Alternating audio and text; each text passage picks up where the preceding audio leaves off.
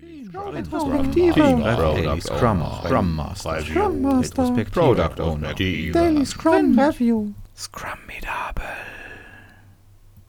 Hallo und herzlich willkommen zu Scrummidable, dem Podcast über Scrum. Mein Name ist Carsten Tschetschine und in dieser Episode sprechen wir über das Scrumboard und über das Daily Scrum. Aber bevor wir zum eigentlichen Fachinhalt kommen, muss ich mich tatsächlich erstmal entschuldigen, weil seit der letzten Episode sind ja dann doch schon so ein paar Wochen wieder vergangen. Obwohl, genau genommen ist es fast das, was ich befürchtet hatte, was passieren wird. Da schlägt dann mal ein bisschen die Arbeit zu und noch ein bisschen der Freizeit noch, Familie und was so anfällt. Naja, hat jetzt ein bisschen gedauert, aber jetzt bin ich wieder hier und guter Dinge, die nächste Episode dann auch vielleicht wieder nicht erst in vier oder fünf Wochen zu machen, sondern vielleicht doch mal in zwei Wochen vielleicht. Ich gebe mein Bestes. Ich habe gesagt, ähm, in dieser Episode wollen wir über das Scrumboard und über das Daily Scrum sprechen. Und in der letzten Episode haben wir ja über das Sprint Planning Meeting gesprochen und darüber, dass im Sprint Planning Meeting ein sogenanntes Sprint Backlog erstellt wird.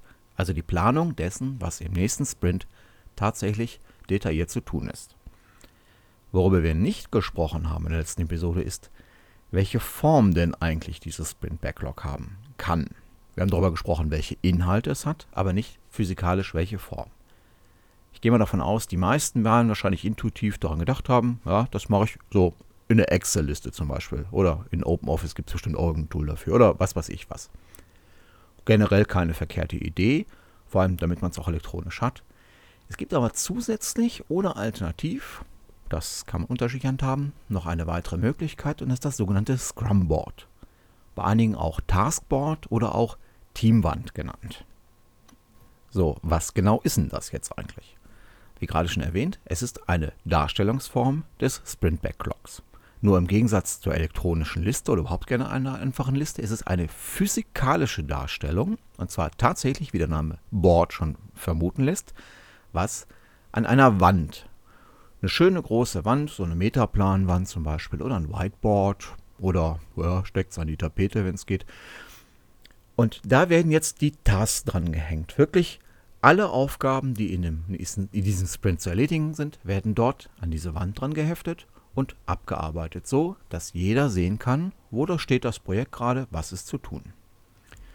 Eine typische Darstellungsform ist es zum Beispiel, das Ganze in drei Spalten aufzuteilen. Diese Spalten wären offen, in Arbeit und fertig. Und natürlich am Anfang von Sprint hängen sämtliche Tasks vorne in offen.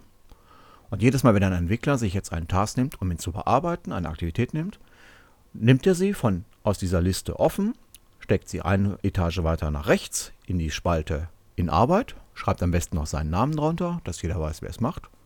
Und so geht das dann weiter. Und wenn er dann irgendwann seinen Task fertig hat, dann packt er ihn rüber nach fertig. Und dann weiß man, dieser Task ist fertig. Das kann man jetzt einfach so als bunten Haufen machen. Das heißt, man nimmt einfach sämtliche Aktivitäten, irgendwie unsortiert, packt die links. Ne? Ich arbeite immer von links nach rechts, wie die meisten anderen glaube ich auch. Packt sie also links in die Spalte offen, lässt sie rüberwandern, bis sie alle drüben rechts sind. Man kann das natürlich auch noch ein bisschen schöner gliedern. Man kann jetzt zum Beispiel auch hingehen. Jeder Task gehört ja zu einer Anforderung. Eine Anforderung hat ein bis n Tasks. Also man hängt auf einem farblich sich unterscheidenden Zettel die Anforderung links in die Spalte rein und drumherum zum Beispiel die Tasks, die zu der Anforderung gehören. Und dann lässt man die, die Tasks, die Zettel von den Tasks, auf der gleichen Höhe von links nach rechts wandern. Und immer wenn der letzte Zettel einer Anforderung in eine nächste Spalte wandert, zum Beispiel in Arbeit und irgendwann in Fertig, dann nimmt man einfach den Zettel für die Anforderung mit. Das ist eine sehr schöne Idee, weil man kann sofort sehen, ähm, so ein komplettes Feature, so eine komplette Anforderung. Wie ist der Status von dieser Anforderung? Weil wenn man das so als bunte Wolke hat, alles durcheinander, kann man das so nie genau sehen. Nachher hat man dann am Sprintende, wenn man nicht alles geschafft hat, ja, fünf Tasten nur halb fertig, statt drei ganz. So ist das ein bisschen besser, schön geordnet, sortiert. Und was zusätzlich natürlich noch Sinn macht, ist, die Anforderungen sind ja alle nach, nach, nach, nach Wichtigkeit ähm, sortiert. Und da fängt man einfach an, dass man auch die Anforderungen auf diesem Scrum-Board nach Wichtigkeit sortiert. Die wichtigsten sind ganz oben und dann mit der Wichtigkeit, mit der Signifikanz, wie wir ja auch mittlerweile nennen, nach unten absteigend, immer untereinander schön weg. Und die Regel besagt ganz einfach, wenn ein Entwickler gerade mal nichts zu tun hat und sich den nächsten Task nehmen möchte, fängt er oben an. wenn man auf so ein Board guckt und man sieht, dass die obersten zwei Tasks irgendwie, die obersten zwei Anforderungen, alle Tasks irgendwie noch links sind, aber von den untersten zwei ist schon fast alles fertig, dann weiß man, da wird nicht richtig mit den Prioritäten gearbeitet. Also ein schönes, kleiner, schöner kleiner Hinweis, kann man direkt sehen, ob auch alles befolgt wird und dass alles seine Richtigkeit hat. Ich habe jetzt gesagt, das sind drei Spalten, nämlich offen, in Arbeit und fertig. Jetzt haben wir uns auch schon mal, ich glaube, schon mal kurz darüber unterhalten, dass man für die Abarbeitung seiner Tasten dieses fertig, was heißt denn fertig, definieren muss. Und wir haben auch schon darüber gesprochen, dass eigentlich ja nach jedem Sprint was auch fertig getestetes und dokumentiertes rauskommen soll. Und einen schönen Vorschlag, den ich schon mal gehört habe in einem anderen Podcast war, die haben einfach noch eine vierte Spalte eingeführt. Die haben offen in Arbeit, in Test und fertig. Das heißt, wenn der Entwickler mit der Entwicklung, mit der Umsetzung der Anforderungen fertig ist, dann packt er das nach in Test und dann muss das Ganze getestet werden. Von ihm oder von dem teaminternen Tester, von wem auch immer. Und erst wenn das abgeschlossen ist, wandert das dann nach fertig. Auch eine schöne Idee. Man kann so ein bisschen damit auch die, die Workflows ja, schön visualisieren und auch schön nachverfolgen, in welchem Status sich jede Anforderung befindet. Worüber man gerade in Bezug auf das Scrum-Board ja fast unendlich oft diskutieren kann, ich erlebe das gerade selber in dem Projekt, wo ich tätig bin, regelmäßig eigentlich, ist die Fragestellung, ist das Scrum-Board eine Alternative zur elektronisch geführten Liste des Sprint-Backlogs? Also ich habe nur ein Scrum-Board und führe meine, mein Scrum-Board, mein, mein ähm, Sprint-Backlog nur hier an diesem Board oder ist es ein zusätzliches Feature? Das heißt, ich führe die Detailliste elektronisch und nehme dieses Board nur zur Visualisierung. Im Endeffekt muss das jedes Team für sich selber entscheiden. Schöner ist eigentlich, glaube ich, schon, wenn man es parallel noch elektronisch hat, weil dann kann man die Sachen nachverfolgen. Typische Probleme bei dem Board können zum Beispiel sein, wenn die Putzfrau einen Anfall von Ordnung kriegt und dann übers Wochenende oder samstagsabends oder montags, wann immer die Putzen kommt bei euch, dann einfach mal die Wand aufräumt dann hätte man es wenigstens elektronisch noch. Nachteil ist natürlich, man muss beide Sachen parallel pflegen und das äh, ja, ist eine Frage, wie man es im Team so handhaben möchte. In manchen ist es kein Problem und in anderen Teams ja, läuft das nicht so gut. Wie gesagt, muss jedes Team für sich selber entscheiden. Wir werden darauf vielleicht später nochmal in einer anderen Episode eingehen, wenn wir uns auch ähm, elektronische Visualisierung eines Scrum-Boards angucken. Da gibt es bereits mehrere Produkte am Markt und das werde ich euch irgendwann auch einmal vorstellen. So, und wo wir jetzt quasi schon mal so im direkten Doing, also in der Entwicklungsarbeit des Sprints sind, in der Phase, wo jetzt wirklich aus Anforderungen Realitäten geschaffen werden, kommen wir eigentlich zu einem der wichtigsten Meetings oder einem der, einer der wichtigsten Komponenten von Scrum, das sogenannte Daily Scrum. Wir haben, glaube ich, mehrfach schon betont, dass überhaupt generell in der agilen Softwareentwicklung Kommunikation äußerst wichtig ist. Ne? Communication over Documentation und so on und so on.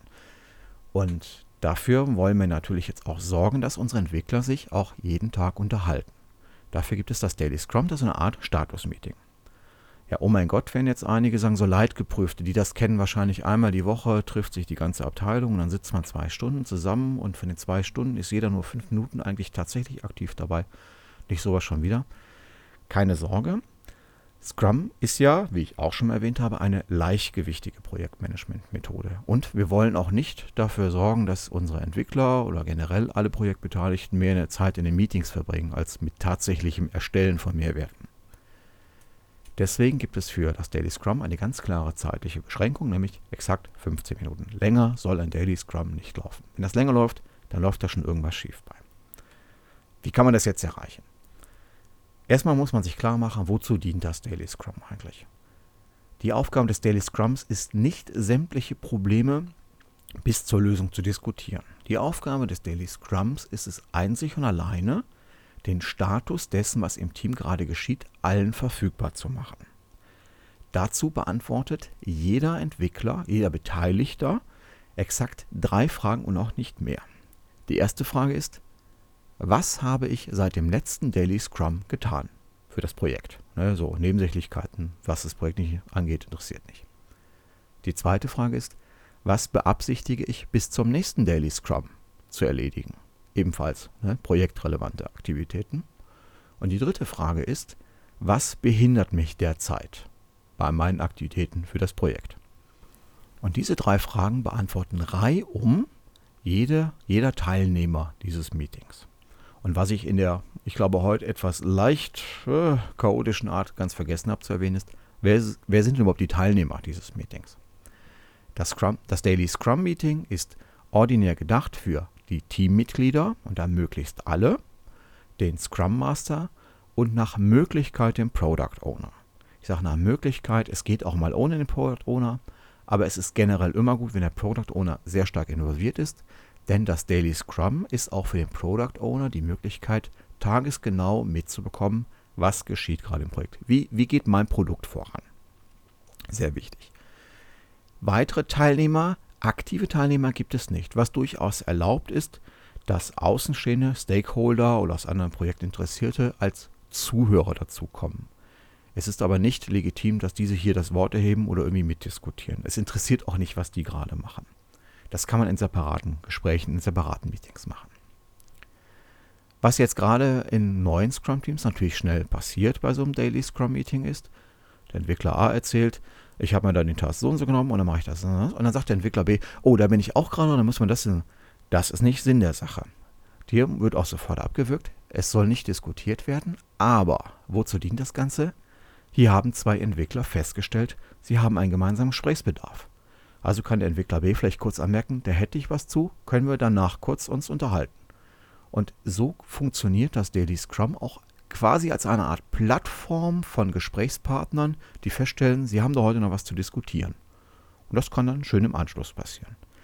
Deswegen bietet es, bietet es sich zum Beispiel auch an, das Daily Scrum vom Zeitpunkt so zu legen, dass danach auch noch die Möglichkeit besteht äh, miteinander zu diskutieren. Also so direkt vor der Mittagspause, wir machen das bei uns aktiv im Projekt, ist es manchmal nicht ganz günstig, weil dann nur alle ans Essen denken oder so kurz vorm Feierabend ist auch blöd. In der Regel empfiehlt es sich, das morgens zu machen, so ab einem Zeitpunkt, wo alle, alle Teammitglieder auch da sind. Wo wir gerade über den Zeitpunkt sprechen.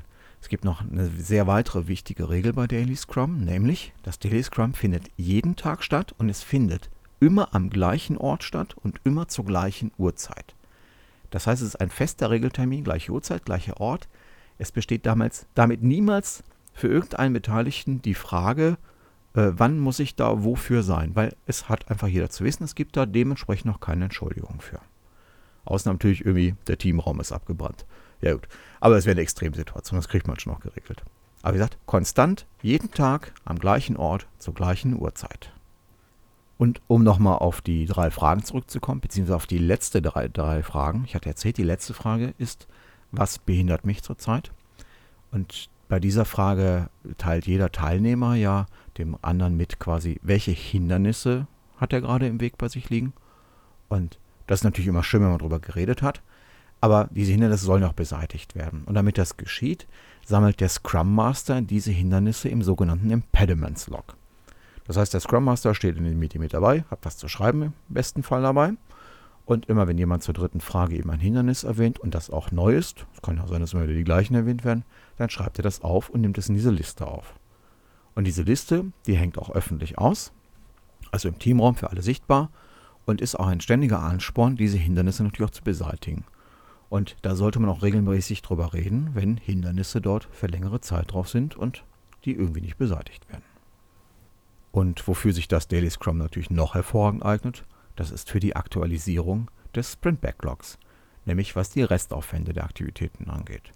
Es ist nicht zwingend davon auszugehen, dass immer ausgerechnet zum Tageswechsel, zum Zeitpunkt Daily Scrum, ein Entwickler einen Task fertig hat und den nächsten in Angriff nimmt, obwohl er auch dann hier natürlich schön gerade vor oder nach dem Meeting die Kärtchen umhängen kann, sondern er ist ja wahrscheinlich noch dran und er hat ja ein gewisses Gefühl dafür, sollte er wenigstens haben, wie lange er noch dafür brauchen wird.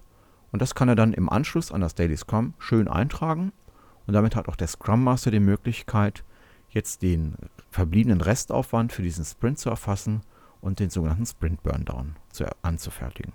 Aber über den Sprint Burndown, da reden wir ein separates Mal.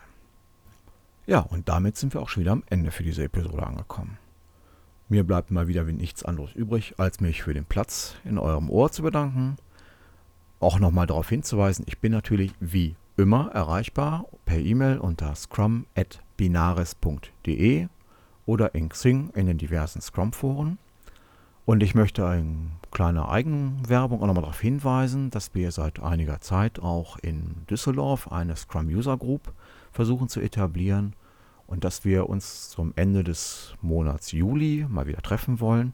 Und ich werde in die Shownotes nochmal einen Link reinschreiben, auf der man sich dafür mehr Informationen holen kann. Und bis dahin verbleibe ich, euer Carsten Tschetschine. Scrum Master. Product Owner. Daily Scrum Review. Scrum Medable.